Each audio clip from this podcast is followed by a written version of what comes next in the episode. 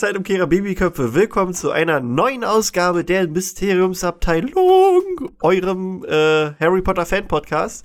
Bei mir ist die tolle Tine. Hallo, Tine. Hallo, Krischi. Oh, und ich bin's, oh. ja, ich bin's, euer Krischi. ähm, wir äh, nähern uns mit großen Schritten Richtung Ende von Cursed Child, denn wir haben jetzt beschlossen, wir splitten das jetzt nur noch in zwei weitere Folgen auf. Ähm, wir sind jetzt nämlich ja. im vierten, vierter Akt. Ja, vierter Akt, genau. Und den haben wir jetzt einfach aufgesplittet. Ähm, ja, bevor wir darüber reden, äh, seit der letzten Aufgabe ist, äh, nicht Aufgabe, Aufnahme ist ein bisschen was passiert noch. Ähm, wir hatten ja über die Leaks von Hogwarts Legacy und dieser Collectors Edition gequatscht. Äh, die ist ja jetzt auch wirklich veröffentlicht. Also, wir wissen, was es ist. Äh, und der Preis ist ganz schön happig, um ehrlich zu sein. Da haben wir uns alle ganz schön äh, aufgeregt. Normalerweise kennt man ja so eine Collectors Edition, kostet irgendwie, keine Ahnung, 150 Euro oder manchmal 200 Euro und du hast dann halt so ein Artbook drin, manchmal irgendwelche Sticker, irgendwelche Kleinigkeiten, eine Figur manchmal noch, eine Statue oder so oder manchmal ist der Soundtrack drin.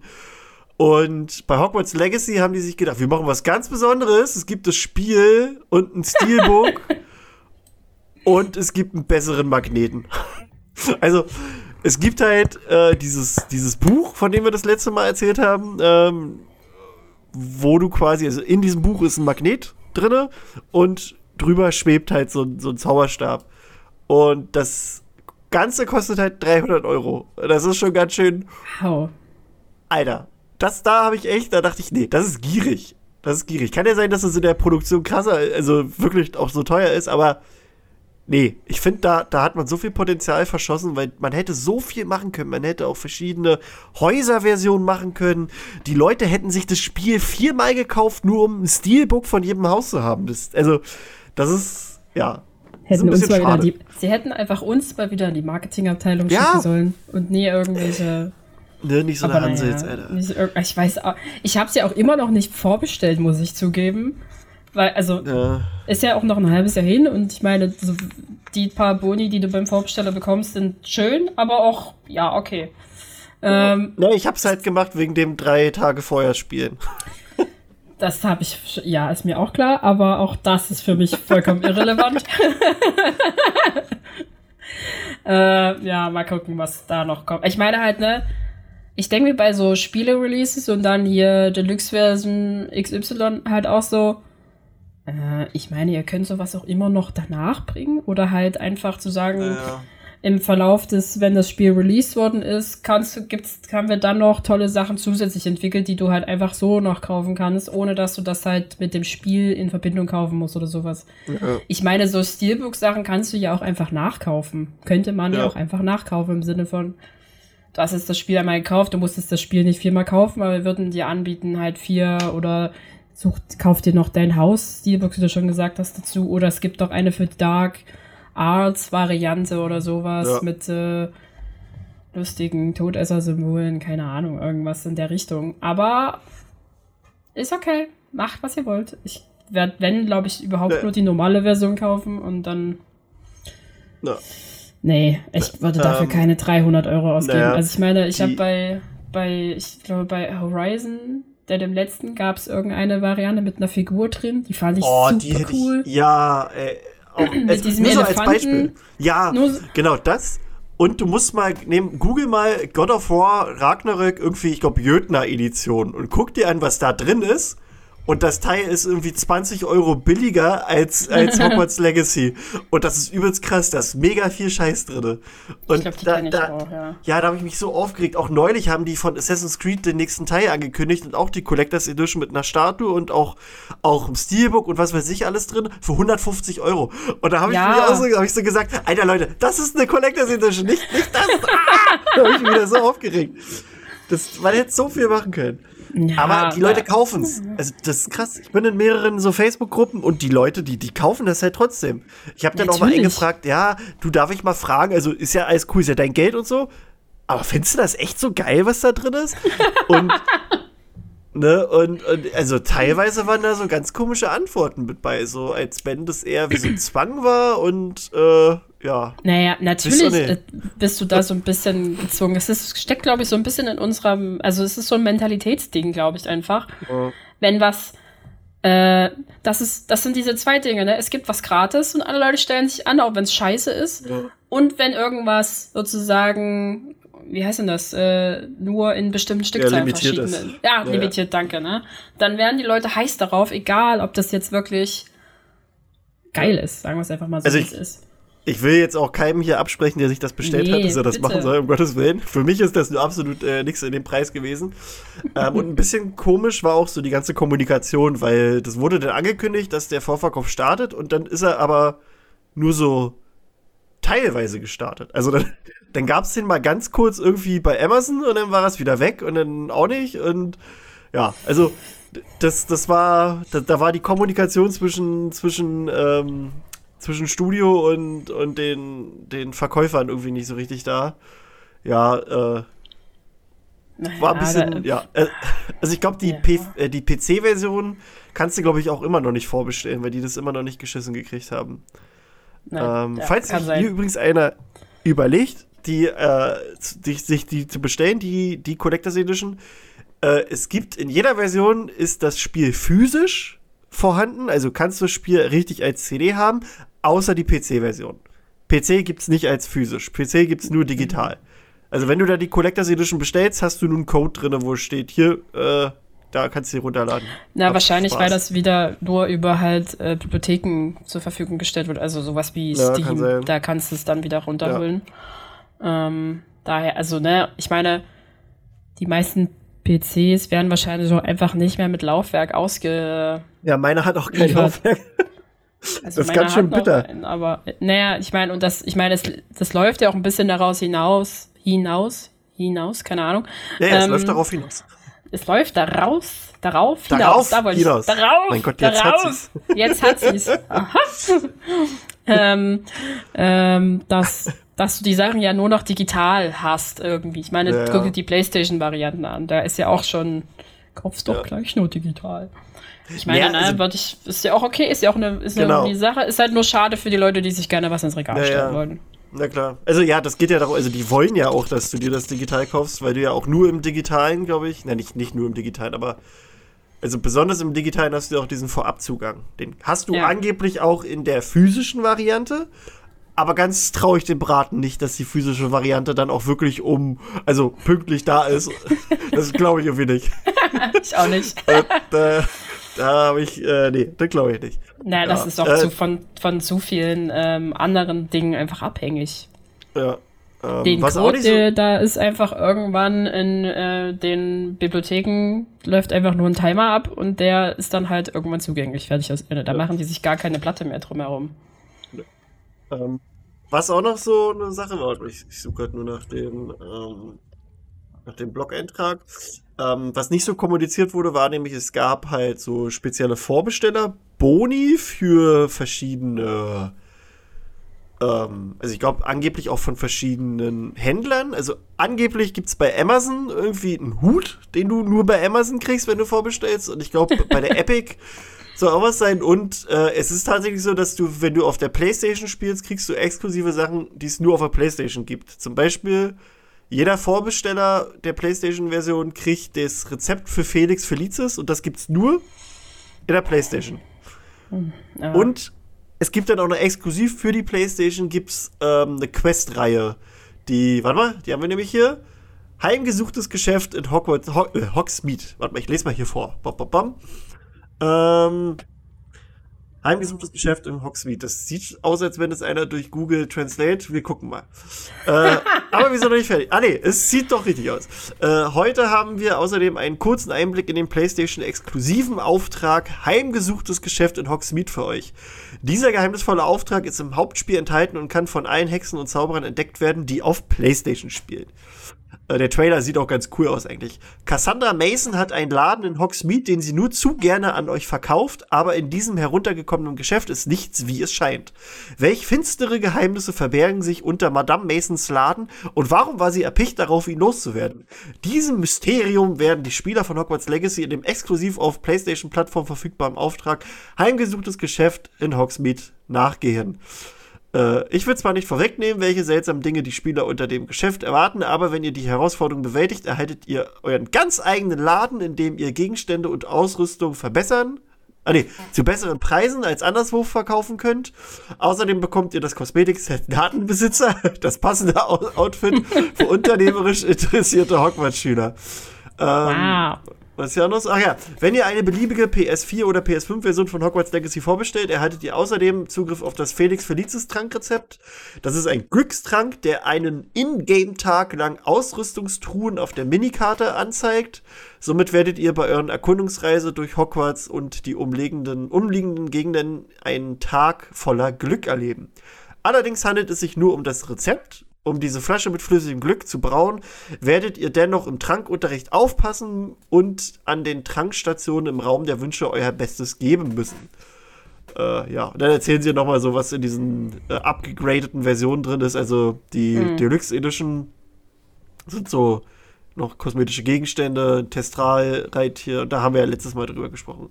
Der Trailer sieht aber ganz lustig aus, muss ich sagen, von ähm, von dieser, also es wirkt wie so ein, wie so ein, wie so ein Horror, wie so ein, wie so ein, ja, wie so, wie so ein altes Horror, wie so ein alter Horrorfilm, so leicht angehaucht. Fand ich ganz, fand ich ganz, ganz süß.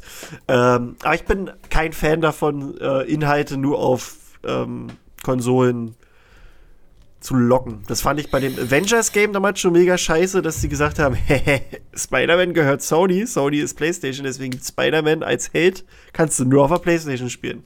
Hm. Das ist so, Finde ich mal ja, ein bisschen. Vor allen Dingen, da es ja, da es ja kein Exklusivtitel ist. Also halt, du kannst ja. den ja über. Ich meine, wenn es ein Exklusivtitel ist, verstehe ich sowas ja irgendwie, dass dann halt da, ne? Aber ist es nie. Es kommt auf so vielen Konsolen raus, auch auf der Switch, ja. und ich denke mir halt einfach nur so, warum kriege ich da nicht überall irgendeinen Boni, wenn ich es für die oder die Konsole kaufe? Aber da hat bestimmt einfach irgendwer von Sony sich gedacht, los, wir geben da mal bisschen mehr ja. Geld rein und dann äh, kriegen sie das irgendwie. Ist Vielleicht schade, ist es auch nur zeitlich begrenzt. Kann ja auch sein, dass es kann dass auch du das sein. Dann irgendwann hat es dann jeder drin, könnte ich mir vorstellen. Ja, vielleicht ist es nur so eine. Oder ich meine, vielleicht kannst du dir das als, wenn du es auf der Xbox oder am PC spielst, irgendwann als DLC noch kaufen. Und so wie sich das anhört, kannst du auch Felix Felicis sozusagen selber brauen, wenn du genügend aufpasst, scheinbar. Du wirst halt vielleicht nur wirklich diese Quest nicht bekommen. Aber ja, werden wir also sehen. Also ist ja noch drei Tage hin. Ja, das Rezept hast du dafür, aber äh, wenn du, hast ja gerade gemeint, du musst trotzdem aufpassen. Nee, genau, du musst es trotzdem machen. Genau, nein, du brauchst den Skill. Also du kannst es, es stellst dir wahrscheinlich so vor, dass du halt eine krasse Waffe hast, die du schon vorab kriegst, aber du kannst die Waffe nur benutzen, wenn du die, die Werte dafür halt gemaxt hast, so als Beispiel. Ja, weißt du? okay, verstehe. Ja, gut, ich hätte so jetzt hätte gedacht, das, das ist so ein, du kannst das Rezept trotzdem andersweitig irgendwie noch bekommen. Wenn du nee, das scheinbar nicht. Also, das hat okay. der Community Manager so gesagt. Das ist wirklich exklusiv für PlayStation. Aber gut. Das ist schon äh, ein bisschen genau. sad. Aber okay. Ja. Na, wir werden es sehen. Es dauert ja alles auch noch ein bisschen, bis es wirklich rauskommt. Und bis, ja, was ja. bis dahin passiert, wissen wir auch nicht. Und naja. Genau. Denn wir sind jetzt bei unserem allerliebsten Lieblingsbuch. Ah, oh, mein Lesezeichen ist rausgefallen. Oh. Egal. Also Lesezeichen, Lesezeichen, irgendwie so ein, nee, so ein Flyer halt. ja. bei mir, bei ähm, mir hängen auch Dutzende Zettel in diesem Buch, aber es sind größtenteils Klebezettel. Und irgendwann habe ich angefangen, Akt. richtig rein ins Buch zu schreiben. Naja. Vierter Akt. Also wir erinnern uns, äh, der, der dritte Akt endete damit, dass wir herausgefunden haben, dass Lord Voldemort gefickt hat. Und wir Und ähm, damit endete dieser Teil auch. Äh, und jetzt sind wir im ersten, in der ersten Szene äh, im vierten Akt und Hermine sagt den Leuten, dass Lord Voldemort gefickt hat. äh, also, du kannst es, es so los. nicht immer ausdrücken. Es scheint Hexen, so zu sein, aber wir wissen es Ver Vergenussferkelt hat er. Hat er, äh, er hat eine Erbin geschaffen. Genau. Also wir sind in Szene 1, ähm, befinden uns im großen Versammlungsraum des Zauberei-Ministeriums und Hexen und Zauberer treffen sich da und Hermine übernimmt so ein bisschen die Führung am Pult und sagt, yo, Leute, hier, äh, sorry, wir haben da so eine Leiche gefunden in Hogwarts von Craig Bowker Jr., das ist der wichtigste äh, Schüler in Hogwarts. Der Ähm, Schüler. ne? Der, ja, genau, der, das ist der Schüler. Ja, äh, wir so haben keine Ahnung, ne? so, wir haben keine Ahnung, äh, wer den umgebracht hat. Ach ja, und es gibt eine neue Prophezeiung, äh, dass Lord Voldemort ein Kind hat. Hoppla, so sagt sie mal so nebenbei Ja, so. ja, ja. Äh, und McGonagall ist erstmal so geschockt und fragt so, äh, habt ihr die Tochter denn gefangen genommen? Und Hermine so, ja, nee, die versteckt sich in der Zeit mit dem illegalen Zeitumkehrer, von dem sie mich gewarnt haben. Hupsi! Und McGonagall rastet halt erstmal aus, will ihr die Schuld für alles geben und Harry grätscht, grätscht da so ein bisschen rein und sagt, jo, Leute, also ist ja auch nicht verkehrt, weil er, er lenkt halt das Augenmerk auf das Wichtige, nämlich, dass, dass sie Delphi stoppen müssen, die sonst dafür sorgt, dass Lord Voldemort zurückkehrt und alle oder die Hälfte der Leute, die da anwesend ist, auch einfach nicht mehr existiert. Ähm, und das ist eigentlich auch schon die ganze Szene. Also, Ja, ich, ich musste bei diesem, wenn ähm, McGonagall so ein bisschen austickt an dieses Ich bin nicht sauer denken, ich bin enttäuscht. ja. Äh. Deine Mutter und ich, wir sind nicht sauer. Wir sind nicht wütend. Wir sind nur sehr enttäuscht. ja, genau. So hat sich das angefühlt, weil ich mir so dachte, die ist bestimmt so fucking sauer auf sie. Ja, ja. Und Ja, da halt einfach enttäuscht. Es ist halt Hermine und Hermine macht so einen Quark nicht und Hermine ist die Vorzeigeschülerin oder sowas ja. oder der, der ein 0,9er Kandidat. Und dann macht die so eine Scheiße. Also, Naja. Na, vor allem McGonagall ist ja auch noch die, die ihr quasi damals zu dem allerersten Zeitumkehrer verholfen hat. Das passt dann irgendwie noch mehr dazu. So. Ja. Motto, oh Mädel, echt jetzt? Muss das sein? Ich hab dir doch gesagt, du musst aufpassen. Du musst aufpassen, gehen, was sollte Ja. das? Ja, was man noch, glaube ich, wenn ich zu der Szene sagen müsste, ist, dass ähm, also Hermine steht tatsächlich auf der Bühne auf einem Podest, wie auf so einer Treppe, die sie halt hin und her fahren, und äh, Harry steht neben ihr und kommt halt mit auf diese Treppe. Und ich finde es sehr symbolisch, wie dann halt ebenfalls sozusagen auch Draco und Ron sich mit dazustellen und halt dann dieses Team bilden, das jetzt ähm, gegen die böse Tochter ankämpfen.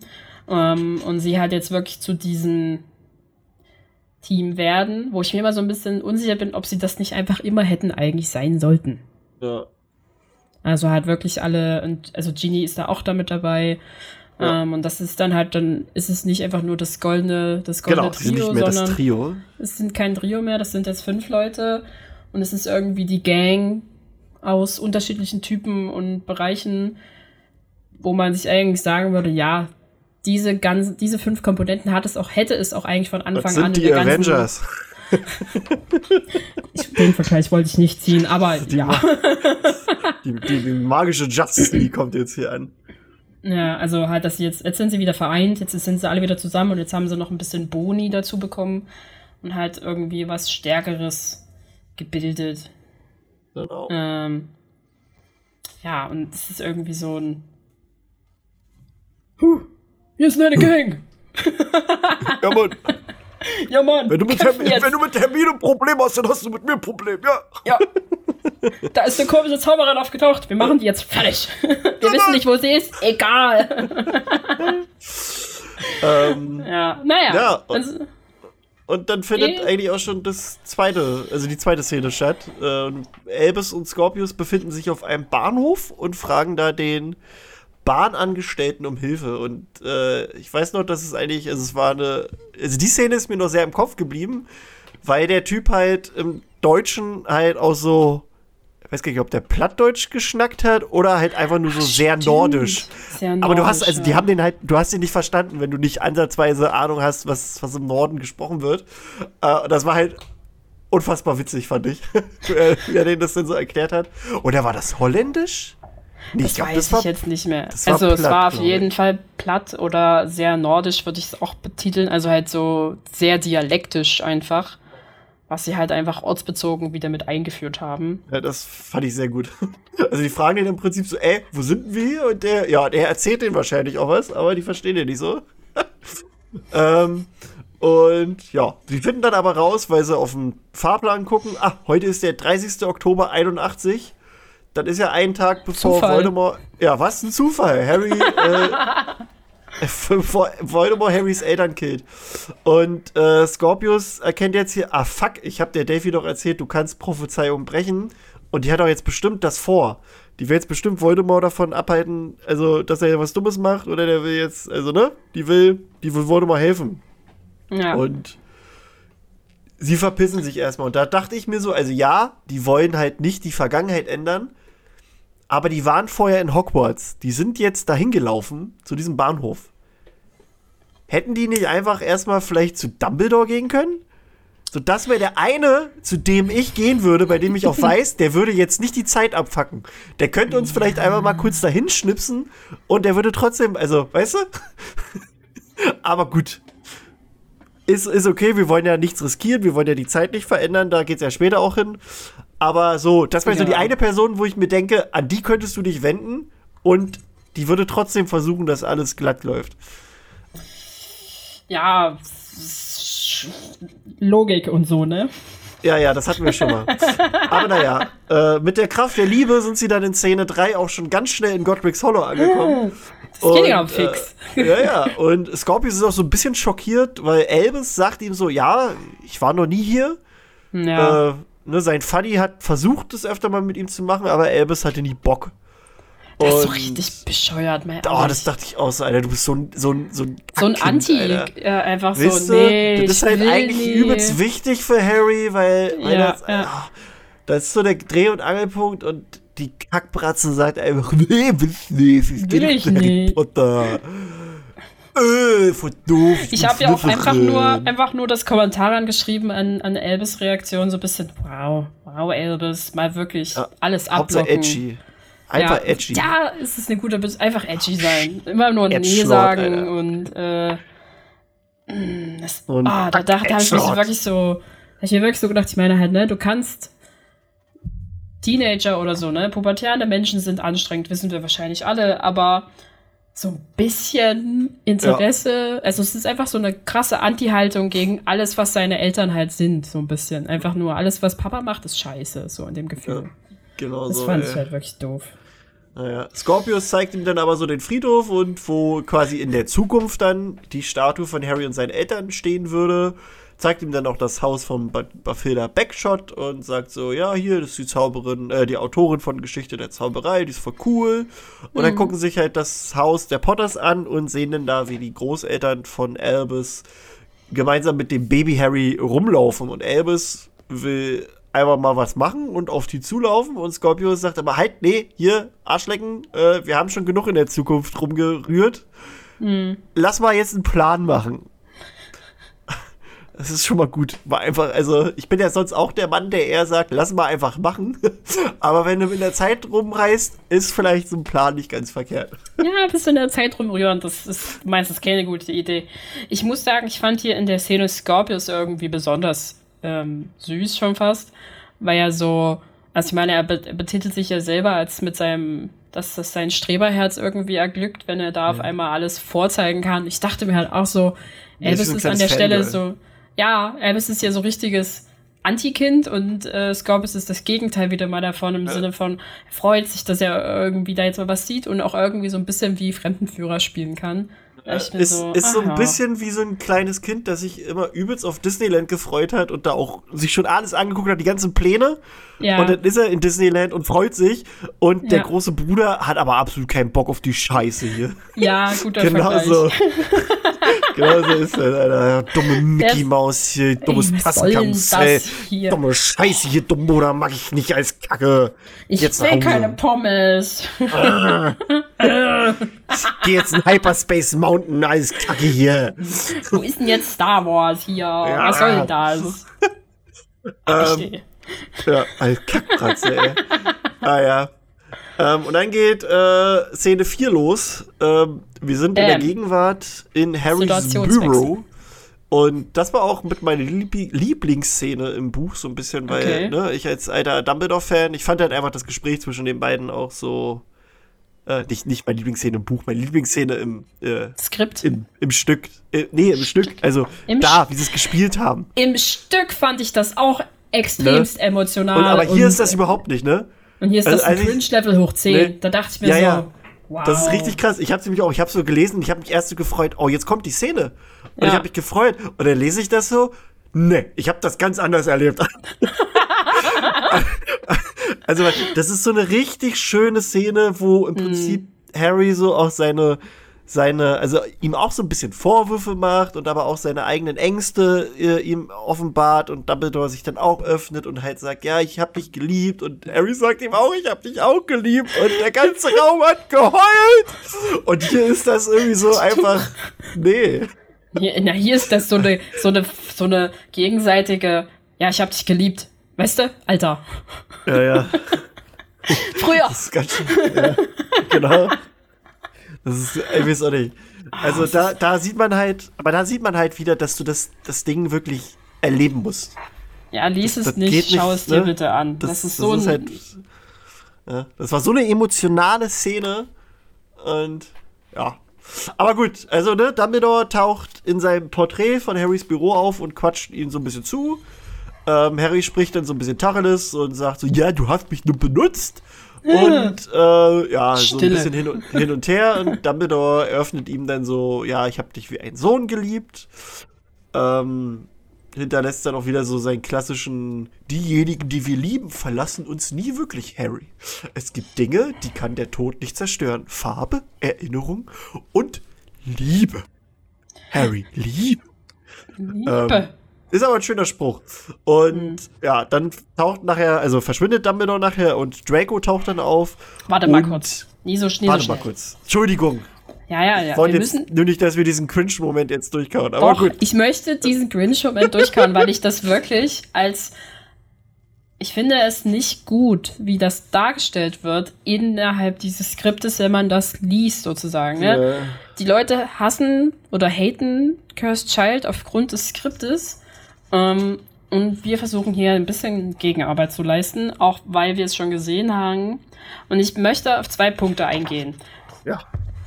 Zu einem, am Anfang halt, ne, Dumbledore erklärt Harry so ein bisschen, dass er ihn geliebt hat, dass er ihn als Sohn gesehen hat und dass er sich es nicht vorstellen konnte, dass Harry als faktisch als Sohn wirklich bei Dumbledore lebt oder halt in der magischen Welt aufwächst.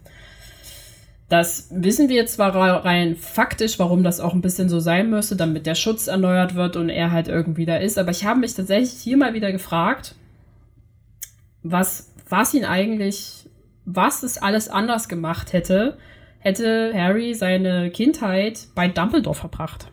Also stell es dir doch mal kurz vor. Ja, ja, wäre er, also er und, und McGonagall, hätten die Harry großgezogen, das, das Buch wäre wär nach dem ersten, also das, das wäre die, die Hälfte. Nicht mal. Also das, der hätte Quirrell gesehen und gleich, ah, hier, und Ah. weg, weggeklatscht. Also das, das wären nur fünf Kapitel gewesen. Es wären nur fünf Kapitel. Naja, nee, aber ich mehr, ja, hast du recht, aber ich denke mir halt so, was wäre das denn für eine Welt gewesen, in der klein Harry sozusagen sein Leben lang auf Hogwarts gelebt hätte oder sagen wir mal zum größten Teil. Und er wäre halt mit den Schülern da sozusagen ab dem Moment, wo der laufen kann, über, den, über das Gelände gerannt. Ja, das wäre Der für den wäre nichts ja- Besonderes mehr gewesen. Es, genau. Ja. Erstens das und ich glaube halt, seine Magie hätte sich ganz anders entwickelt. Der wäre innerlich so eine kleine Hermine geworden, weil er ja alles schon kennt. Und irgendwie Ja. auch nichts mehr falsch machen kann, beziehungsweise Ja, halt den- auch. Ja, ja, also für den wäre das dann auch nichts so krass Besonderes mehr. Weil das ist Ja. ja, so ein bisschen auch die ganze Geschichte, dass er so dieser, ich sag mal, dieser Outlaw ist, dieser Outsider, der kommt da rein und der fühlt sich halt direkt zu Hause und dadurch nimmt das ja auch so einen besonderen Stellenwert für ihn ein. Und deswegen ist er auch bereit, für die alle da zu sterben, weil, ne, das ist halt, das hat ihm so einen, ja, einen Lebensinhalt gegeben. Ähm, und das wäre auf jeden Fall, glaube ich, anders gelaufen, wenn, wenn er da von Anfang an dabei gewesen wäre. Aber ich Ja, hätte es trotzdem gern gesehen. Er und äh, als, Ja, als, als Kind von McG und Dumbledore. Ich glaube, das so viel Ja, oder halt Alter, und Style, einem wie der rumläuft. Musst du dir mal vorstellen, einfach, was der für Klamotten anhätten. Also, das Er hätte der nicht nur ein blaues T-Shirt bekommen. Alter, der wäre der krasseste Ficker in ganz Hogwarts gewesen, ey. Ja, das glaube ich auch. Aber gleichzeitig finde ich das super schwierig, was Harry ihm halt so ein bisschen vorwirft, im Sinne von, er wäre aufgrund von der offensichtlich ausbleibenden Liebe von Dumbledore zu Harry ein schlechter Vater geworden, weil er meint, Dumbledore wäre ein schlechter Vater für ihn gewesen. Ich meine, okay, er hatte jetzt nicht super viele Vorbilder als Väter oder als Vaterpersönlichkeiten, ähm, mit den Dursleys, dass er da nichts anfangen könnte, das ist klar. Aber er hatte zum Beispiel Rons Vater als jemanden, der ein sehr positives Bild eigentlich Ja. ähm, gezeigt hat. Dann hatte er Sirius, auch wenn der nur sehr kurz Ja, er hatte viele verschiedene Vaterfiguren. Ne? äh, er hatte präsent eigentlich war. Lupin Der ist eigentlich auch, finde ich, so eine Vaterfigur. Und Hagrid. Ja. Ich finde, übelst Ja. viele vergessen immer Hagrid, wenn es um Vaterfiguren geht. Ich meine, Hagrid ist jetzt nicht so dieser, dieser, dieser Vater, so dieser, ich, äh, also, wie soll ich es erklären? Hagrid ist halt eher der etwas etwas leichtere Vater, der, der jetzt nicht so, so übervorsichtig ist. Nee, das stimmt. Hagrid macht halt, aber Hagrid ist so der Vater, der dir halt zeigt, wie geil das Leben halt eigentlich ist. Bisschen. Ja, beziehungsweise der halt dir halt so eine gewisse, ähm, also halt keine Scheu zeigt, irgendwas Der, zu der, machen. Ne? der Wenn nimmt er dich den- so, wie du den, bist. Ja, genau, der, nimmt dich. Der liebt dich, ne? Und der zeigt dir auch die Drachen und das ist überhaupt nicht und vergisst, dass das ja vielleicht gefährlich Ja. sein könnte. Das ist vollkommen Wurst. Hauptsache, du hast Drachen gesehen und wie Ja, wichtig ja. das ist. Ähm, Ja, auch, auch im zweiten Teil mit, mit, wo er Hermine das auch erzählt, mit hier, wo es um diese Schlammblutgeschichte geht, da muntert er sie ja auch auf und sagt, du, das ist scheißegal, was du bist, ne? Du bist Hermine. ja, Du bist Ja. halt, ne? Du bist, du bist, wer du bist. Lass dich von ja, so einem, so genau. Lass dich, ne? Von den magischen Targaryens hier nicht deswegen ankacken. das gibt's nicht. So, aber ich finde es halt, aber aufgrund dieser eigentlich ja doch einigen Menschen, die ihn da irgendwie hätten prägen können, finde ich Ja. diesen Vorwurf gegenüber Dumbledore zu sagen, er sei der Grund, warum er ein schlechter Vater sei, oder halt schlechter Vater für zumindest Elvis, irgendwie ziemlich fies. Ja, ist ja auch fies. Aber das, ach, ich, ich weiß auch nicht, wenn man das jetzt psychologisch betrachtet, ist das bestimmt auch irgendeine Phase der Trauer oder irgendwie so, dass du erstmal die Schuld bei den Sicherheit. anderen suchst, weißt du? So nach dem Motto, erstmal hier, äh, Verleugnung oder so, wie das heißt, ne? Und das ist so, vielleicht Ja. so, so ein bisschen, ne? Aber ja, Vielleicht. also fies ist es auf jeden Fall, natürlich. Ich finde es, weil ich mir halt eigentlich immer, ich meine, ich habe mir Dumbledore eigentlich per se nie als Vaterfigur wirklich vorgestellt für Harry, eher als so eine Art Mentor, weil er das mehr war, finde ich. Ich meine, die haben keinen, in den ganzen sieben Büchern haben wir eigentlich keinen richtigen emotionalen Moment, außer ganz zum Ende sozusagen, wo er halt stirbt, der irgendwie so ein, ja, der ist so ein bisschen zwischen den Zeilen, finde ich. Ja, so. ich meine aber halt einen offensichtlichen emotionalen Moment. Ich meine, ganz am Anfang. können. Ja, sowas halt einfach, ne? In der Umarmung oder mal so auf die Schulter klopfen oder sowas wie, hast du gut gemacht. Ähm, gibt es ja nicht. Das ist alles irgendwie sehr halt zwischen den Zeilen. Das musst du als, jetzt gehen wir in die, Ja. In die Perspektive von Harry. Als elf, zehnjähriges Kind raffst du das nicht. Ja. Als Teenager bist du da wahrscheinlich eher so ein Ja. Elvis gerade in dem Moment. Verstehst du das auch nicht? Und als erwachsener Vater mit Kindern sozusagen, kommst du dann an und sagst, ja du, du bist der Grund, warum ich scheiße bin. Das ist Ja, so. Das ist nicht sehr reflektiert, Herr Potter. Er ist ja auch ein bisschen, aber so macht Elvis das ja gerade auch. Elvis geht Ja. ja auch zu Harry und sagt, du bist der Grund, warum ich kacke bin. Nur weil du Harry Potter bist. Du bist der Grund. Aber Ne? dann fangen alle an zu weinen und sind irgendwie verletzt und emotional und die Szene ist auf der Bühne so mitreißend schlimm Das, eigentlich. du hast gehört, wie da Taschentücher gezückt wurden, Alter. Das war. Das war echt. Ja. Ja, es war, es war wirklich sehr, sehr traurig. Und dann ist noch der allerletzte Punkt, wie ich, wo ich finde, ähm, wo Dumbledore so ein bisschen zugibt oder halt anspielt, warum er halt sich schwer tut mit äh, Liebe empfinden oder Liebe zeigen. Ähm, wenn er halt sagt, ich äh, würde irreparablen Schaden anrichten, wenn ich in jemanden, wenn ich jemanden liebe, ich bin immer nicht geeignet, ich bin nicht dafür geeignet, andere zu lieben. Ich habe nie geliebt, ohne Leid zuzuführen. Wo ich finde, Ja, ja, er spielt extremst auf Grindelwald-Geschichte irgendwie ja. an. Also ich finde, das erklärt halt auch, warum er dann in Harry Potter halt doch schon eher distanziert ist und da jetzt das nicht so krass zeigt, weil er da auch einfach, denke ich mal, die Schotten dicht gemacht hat. Also er ist zwar so dieser Verfechter der Liebe und sagt auch immer, Liebe ist das Wichtigste, aber er selbst hat halt gemerkt, äh, er hat halt einfach die scheiß Erfahrung mitgemacht. Ihn hat das, Ja. ihn hat das mehr oder weniger zerstört. Oder Ja. fast zerstört. Ja, da kippt diese ganze, also ich finde, die erste Hälfte dieses, dieses Gesprächs ist cringe und unangenehm und ich finde es anmaßend, wie Harry sich gegenüber Dumbledore verhält. Hier erklärt Dumbledore so ein bisschen, warum das Nochmal, hab alles mal ist. Respekt, Junge! so redet Warum man nicht das- mit seinem Vater. Ja, warum das halt alles irgendwie so ist, dann werden sie beide emotional und merken, dass irgendwie Leiden halt was Menschliches ist. Und ich Ja. dachte mir so, ja, dann gestehen sie sich ihre Liebe ein und dann ist irgendwie Dumbledore weg. so. Was irgendwie so, puff, traurig so. Und dann taucht Draco auf. Ja, und Witze der erstmal so ein bisschen so, sagt er, hier in der alternativen Zukunft, da ist das hier mein Büro. ja, Und er sagt aber auch so, eigentlich will ich gar kein Regierungsbeamter werden. Und finde ich auch cool, dass Harry ihn dann so fragt, ja, was, was willst du denn eigentlich? Was ich hättest du liebe denn die gemacht? Antwort. Ich liebe Und er es. sagt so Quidditch-Spieler, aber ich Ja. war halt nicht, nicht, ich war nicht gut genug. Das finde ich eigentlich Ja. auch gut. Und Und er, er sagt aber auch, er will nur glücklich, Ja. also er wollte nur glücklich Ja. sein. Und das, das Ja. finde ich so, das ist eigentlich so die Kernessenz halt- von Draco, so wie, also ich finde halt wirklich, also so, so doof das ganze Skript ist, ich finde, die machen einen richtig guten Job mit Draco. Ich finde so- auch. so- also so Draco ist porträtieren. wirklich so ein, ist, ist eine tolle Charakterentwicklung in diesem, Ja. in diesem Buch. Auch so generell, auch wie er dann mit seinem Sohn umgeht. Aber ich war halt auch so, ich dachte mir so, ah, du bist von dem einen Thema, von dem einen sehr emotionalen Thema, wirst du in die nächste schwierige Vater-Kind-Beziehung sozusagen geworfen. Ich habe, ich finde auch generell, das ganze Buch ist eine schwierige Vater-Kind-Beziehung. Ja, klar. Ähm, das ist der Kernpunkt des, der Sache. Ja, Und okay. Kommunikation haben, haben wir schon festgestellt.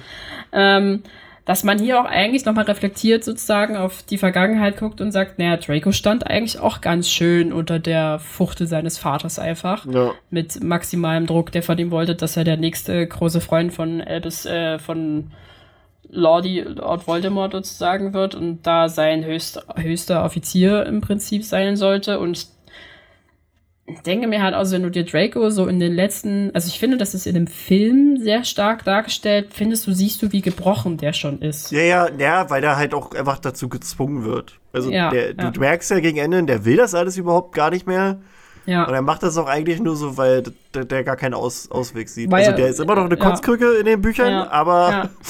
du siehst das halt trotzdem so, dass, Ja. dass es halt auch seinen seinen Grund hat. ja. Und wenn du das dann halt so ein bisschen mit dem kindlichen Draco vom Anfang vergleichst, also dem Kind Draco, der halt wirklich einfach Quidditch spielen will und das halt auch von der ersten Minute an sozusagen eigentlich irgendwie zeigt und dann Ja. zum Schluss halt dieses Kommentar bläst, der will eigentlich nur glücklich sein, ist das so eine Ja. Naja, es ist sehr emotionale Entwicklung, muss man fast schon sagen. Arme halt, jetzt hat er da irgendwie so ein bisschen, hat seine Frau noch verloren, hat ist jetzt mit seinem Sohn alleine, muss irgendwie zurechtkommen. Dann ist es diese tausenden Vorwürfe, die ihm vorgelastet werden. Und dann steht er jetzt vor Harry und muss ihm irgendwie was beichten. Das ist halt auch so. Ja. Ja, äh, aber ich finde es auch so schön, wie er das einfach dann runterbricht und sagt, dass ihm halt dieses oberflächliche Plaudere nichts ist. Äh, Finde ich auch gut. Ich, also, fühle ich. äh, ähm, und Draco haut dann eigentlich auch so, so raus, so, yo, äh, lol, ich habe einen zweiten Zeitumkehrer. ähm, den, den unsere Söhne gerade benutzen. Äh, das ist so ein Prototyp. Und den, den ich hier habe, der hat auch gar keine Zeitbegrenzung. Na, was ein Glück, Alter. Haben uns die Autoren hier noch gerettet in letzter Sekunde. ähm, er erzählt dann Harry auch, dass er diesen Zeitumkehrer halt aus gutem Grund niemals erwähnt hat, gerade weil die Leute dann ja zu Recht glauben würden, dass der gute Scorpius der Sohn von Voldemort wäre. Weil es gab ja schon immer die Gerüchte, dass, äh, dass, dass der so gezeugt wäre. Ähm, Und er erzählt dann auch so ein bisschen, dass äh, die Blutlinie seiner Frau von einem Blutfluch geplagt wurde und ähm, sie war halt sehr schwach und wollte aber trotzdem unbedingt für die Familie halt noch ein Kind gebären, einfach weil, ne, für, für, für sie beide quasi, nicht, nicht, nicht für das Andenken der Malfoys, sondern Ja. für sich. Ähm, und sie zogen sich dann einfach gemeinsam zurück, um sie zu schonen nach der Geburt, weil die Geburt sie auch einfach ganz krass mitgenommen hatte. Ähm, und Harry offenbart dann auch so, oder kommt dann auch so zu der Erkenntnis, dass sowohl Draco als auch er halt versucht haben, ihren beiden Söhnen das zu geben, was sie selbst damals als Kinder gebraucht hätten, anstatt das, was die Kinder jetzt gerade brauchen, nämlich auch einfach so Väter, die, die sich gerade auch mal ein bisschen um, um die kümmern und die auch einfach machen lassen. Ähm, sie waren also im Prinzip mit ihren eigenen Problemen so beschäftigt, also damit klarzukommen, mit ihrem eigenen Problem aus ihrer äh, Vergangenheit, dass sie damit ihre Kinder fast ruiniert hätten. Yay. Und so endet die Szene dann auch eigentlich schon. Ja, ich finde es noch eine sehr süße, einen sehr niedlichen Moment, als Draco halt zugibt, dass es einer der schönsten Tage in seinem Leben war, als sein Sohn geboren wurde. Ja, ja das fand das ich auch. So, so oh. Oh. Ich meine halt, ne, du siehst immer mal, dass die am Anfang sind die halt auch ein bisschen schwierig zueinander und je länger das Skript oder das Stück geht, desto mehr merkst du, wie sehr Draco sein Kind liebt. Ja. Das ist schon irgendwie sehr hübsch. Ja. Ähm, Gut. Und dann sind wir auch schon in der fünften Nächste Szene. Szene. Wir sind wieder in Godric's Hollow in äh, 1981. Ähm, Springt ja aber auch lustig hin und her, oder? Ja, ja. Also. wir äh, sehen, also wir, wir sind außerhalb von James und Lily Potters Haus und denken, also die da denken äh, Elvis und Scorpius so nach, wie können sie Harry jetzt eine Nachricht übermitteln? Denn sie können ja, ja niemandem hier sagen, ey, geh mal in 30 Jahren oder so hier hin und äh, mach mal was. Hilf mal. Kannst ja nicht machen. Hilfe. äh, das würde ja auch die, die, die, Zukunft verändern. Ähm, und Albus sieht dann halt so, wie Lily Baby Harry in seine Decke einwickelt und dann erinnert er sich so, halt, warte, die Decke, die hat mein Faddy noch, die holt er jedes Jahr am Todestag seiner Eltern halt raus und guckt sich die an. Und dann erinnert er sich, er hat ja in seinem, als er so ein, so ein ranziger Teenager war, hat er ja äh, die Decke so ein bisschen, äh, ja nicht kaputt gemacht, aber er hat da Rons Liebestrank halt so drauf verschüttet, was halt so eine chemische Reaktion hervorrief. Und jetzt fassen sie sich halt den Plan, lass da quasi mit Zaubertinte eine Nachricht draufschreiben, also mit, mit Tinktur vom Demigeist. Ähm, und wie es der Zufall will, finden sie nämlich alles, was sie brauchen, nämlich auch bei, bei Filter Backshot in, mm. im Haus. Äh, also brechen sie bei der alten Frau einfach ein. Easy. Und ich habe ihr noch so reingeschrieben, yeah, Science, Bitch. Also das mit, mit äh, Wissenschaft retten sie wieder den Tag. Wegen der ja, chemischen ja. Reaktion. Das ist aber auch wieder so ein, so ein, so ein Scorpius-Kapitel einfach, ja, weißt du? Das ist so, der, ne, die, der, der mehrfach der, dafür sorgen muss, dass Elvis nicht die dümmste Scheiße macht, im Sinne von, ja. wir stellen uns einfach vor das kleine Baby und schreien Hilfe, Hilfe, damit es no, nicht an das Trauma... ja, richtig gut, Alter. So, what the fuck, Alter? Harry, dein Sohn ist nicht besonders clever manchmal.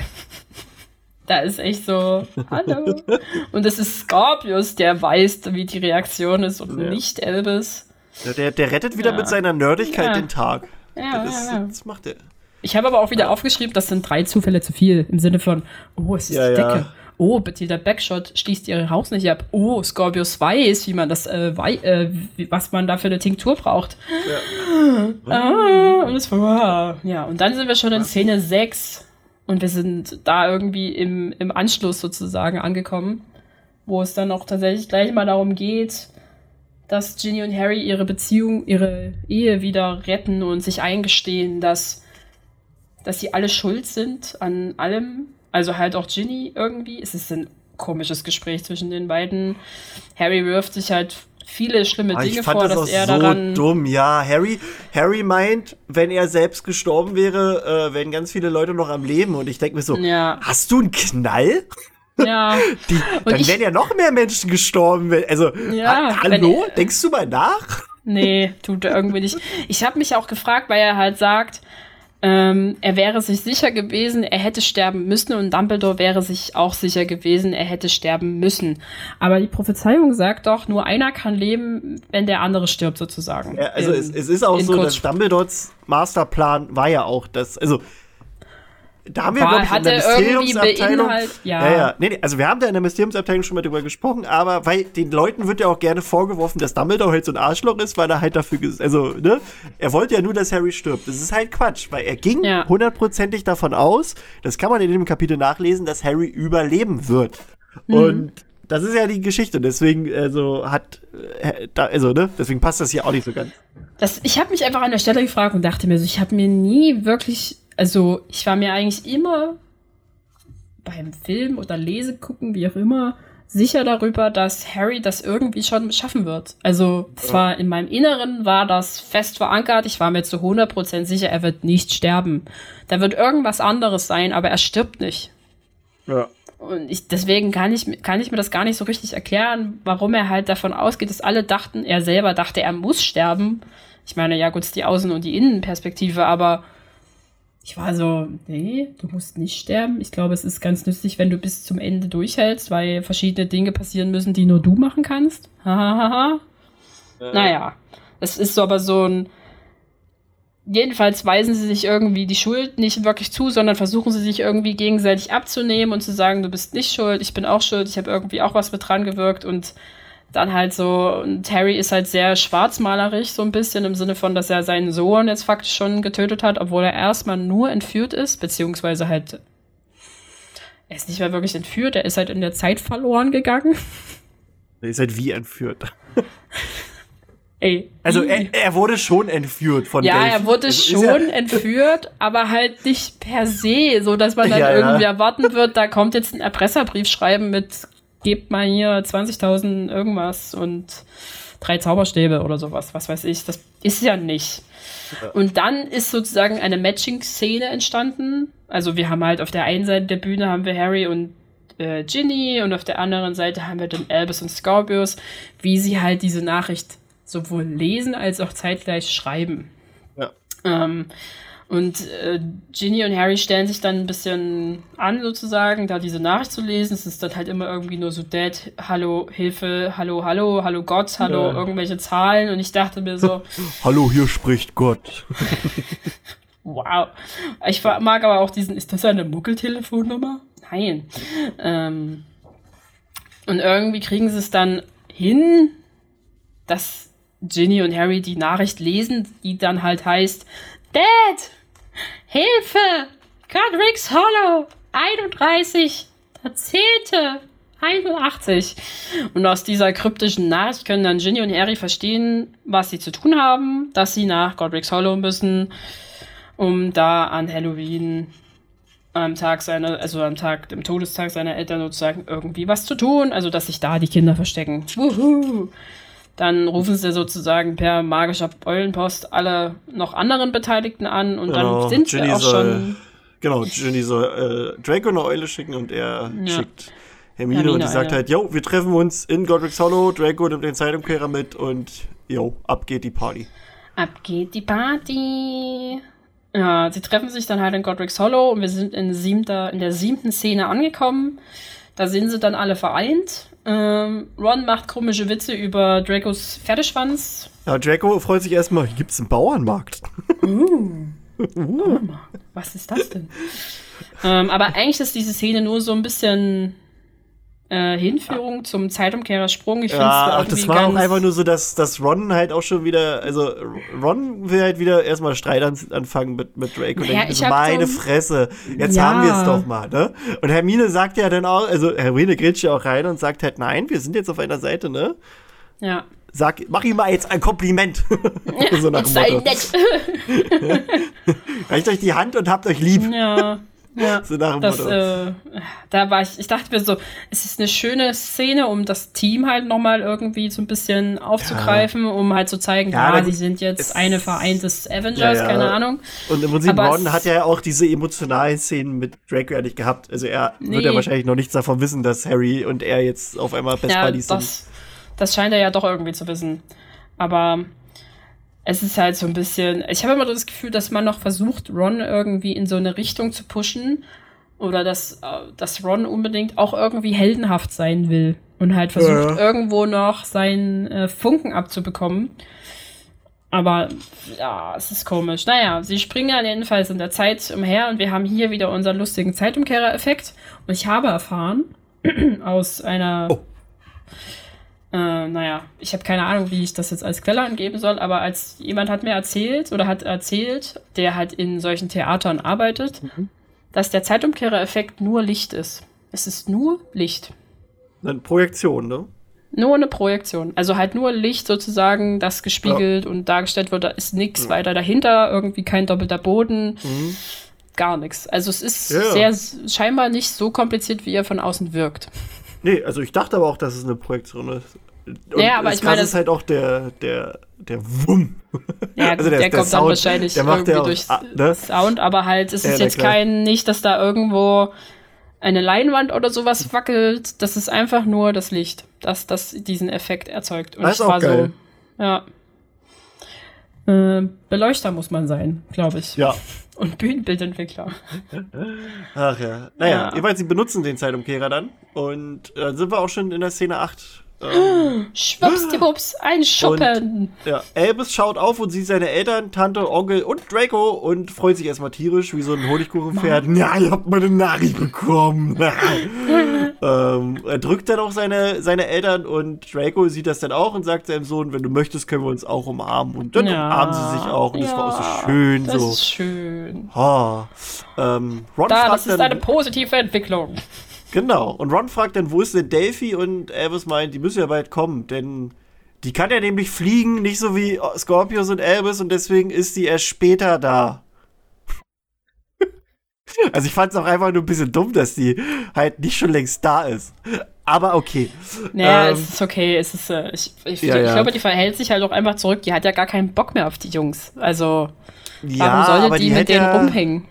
Ja, aber die hätte doch auch einfach für ihren Fuddy jetzt schon die Potters killen können. Weißt du? Ja, da so, also, kommen ne? wir ja dann erst sozusagen in der nächsten Szene drauf, oder? Ja, ja, aber ich meine ja nur, also einfach nur, dass sie halt noch nicht da ist. Das finde ich einfach nur dumm. die kann fliegen. Die, die Jungs können nicht fliegen. Die sind da mit dem fucking die sind mit dem Zug gefahren. Oder was weiß ich, die sind getrennt. Ja, naja. Mit keinem jedenfalls, Geld, das sie haben. Ja, ja, sie sind ja, ja. auf jeden Fall zugefahren. Hm? Ja. Na, jedenfalls äh. äh, schlägt Hermine vor, lass uns mal in der Kirche hier verstecken, denn wir stehen hier draußen, so sind ganz schön viele, das ist ganz schön aufmerksam. Äh, ja, lass mal, lass mal lieber. Und Szene 9 beginnt. Szene 9, Godric's Hollow, Kirche, Altarraum. Genau. Also, Albus pennt auf der Kirchenbank und Ginny beobachtet ihn. Und Harry schaut so aus dem Fenster raus und ist so ein bisschen angeschlagen, weil er denkt halt so, ah, Albus hat das alles nur für mich gemacht. Also so nach dem Motto, ich habe halt ausgelöst, dass er denkt, er muss die Welt retten. Hm. Und Jenny sagt jetzt so, naja, aber er hat die Welt gerettet, nachdem er sie zwar auch einmal äh, bedroht hat, aber okay. Ja, ja. ähm, und jetzt ist halt so ein bisschen Bonding-Time. Also Ginny öffnet ihm denn, dass sie damals alle ignoriert hatten, als sie die Kammer des Schreckens geöffnet hatte, außer Harry. Der ist halt einfach so zu ihr gekommen, hat sich hingesetzt und mit ihr Zauberschnippschnapp gespielt.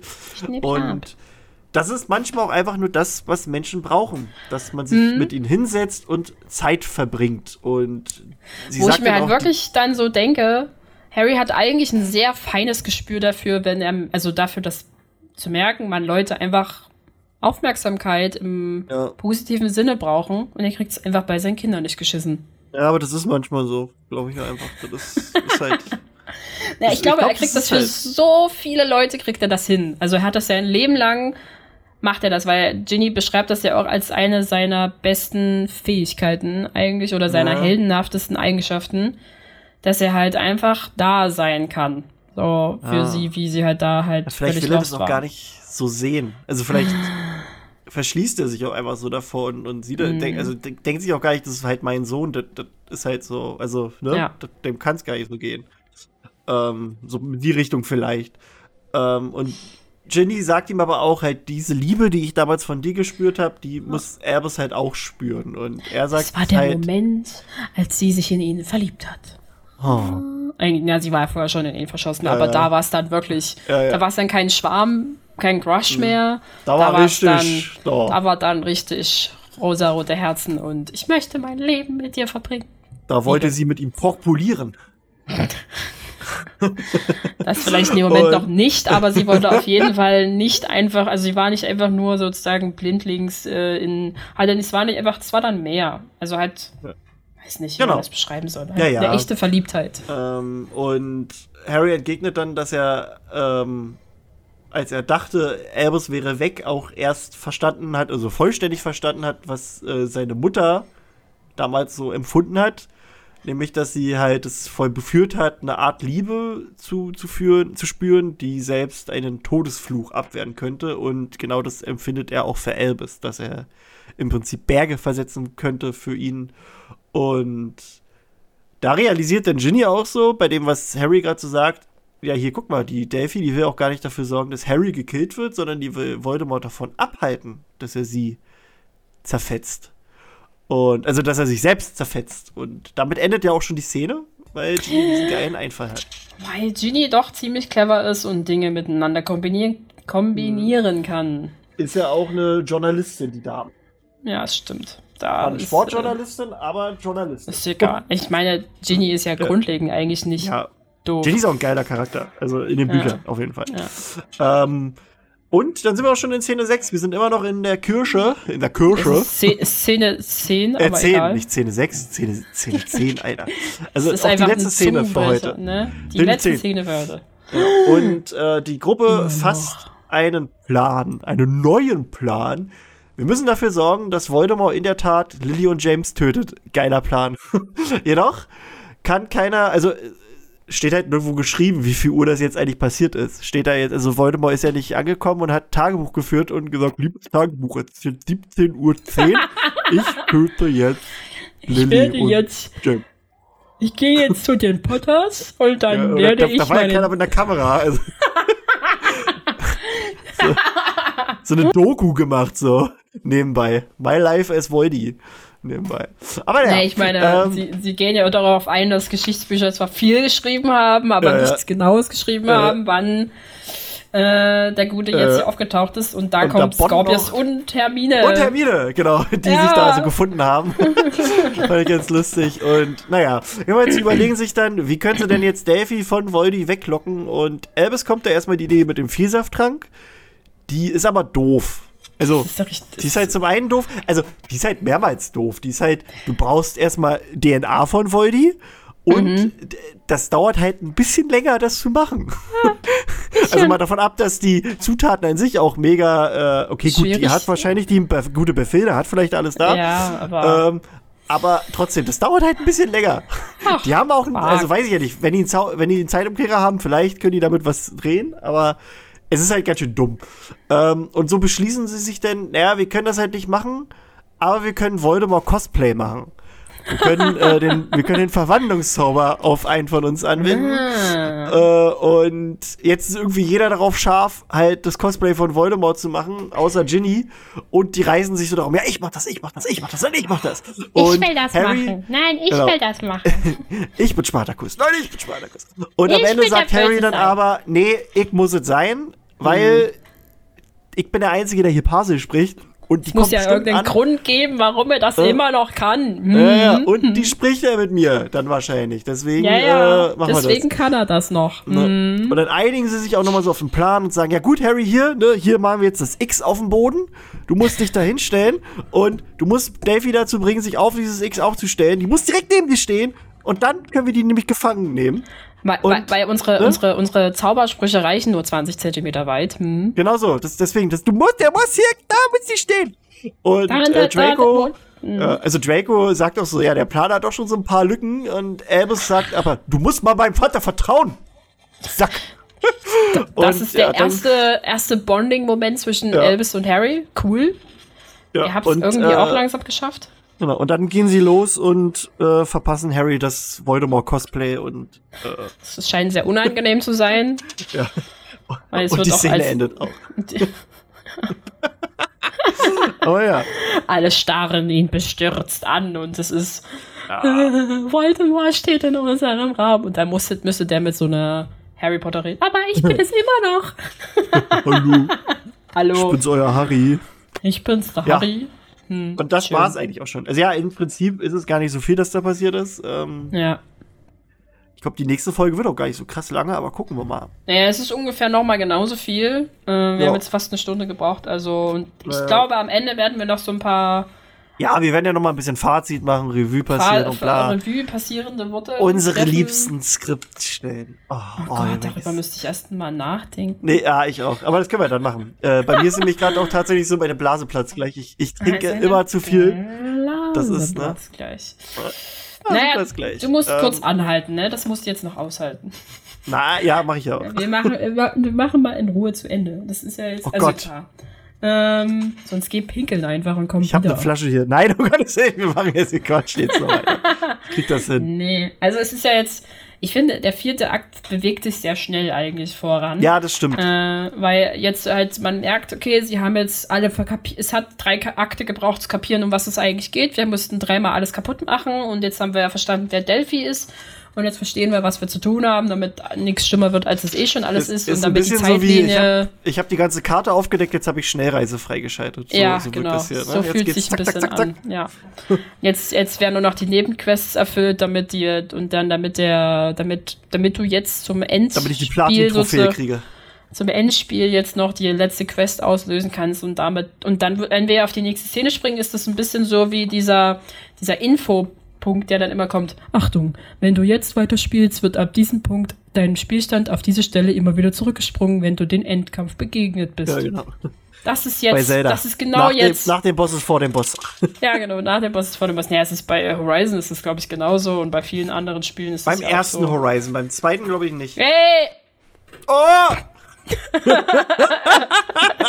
Ah! okay, Egal. Egal, ist gut. ich habe nichts gesagt. Nix haben wir gesagt. Ähm, Ähm. Ja, nee, ich, äh, es, ich finde, es unterscheidet sich tatsächlich ein bisschen von der Dynamik, wie das hier vorwärts geht. Und dass sich jetzt alle wieder Ja. anfangen, lieb zu haben, finde ich auch irgendwie ein bisschen, muss es halt so sein. Wir sind faktisch am Ende. Es ist, äh, wir sind auf Seite 299 von 300 irgendwas. Ja. Sollte jetzt langsam mal so ein bisschen äh, zu Potte kommen, die, die, die Veranstaltung.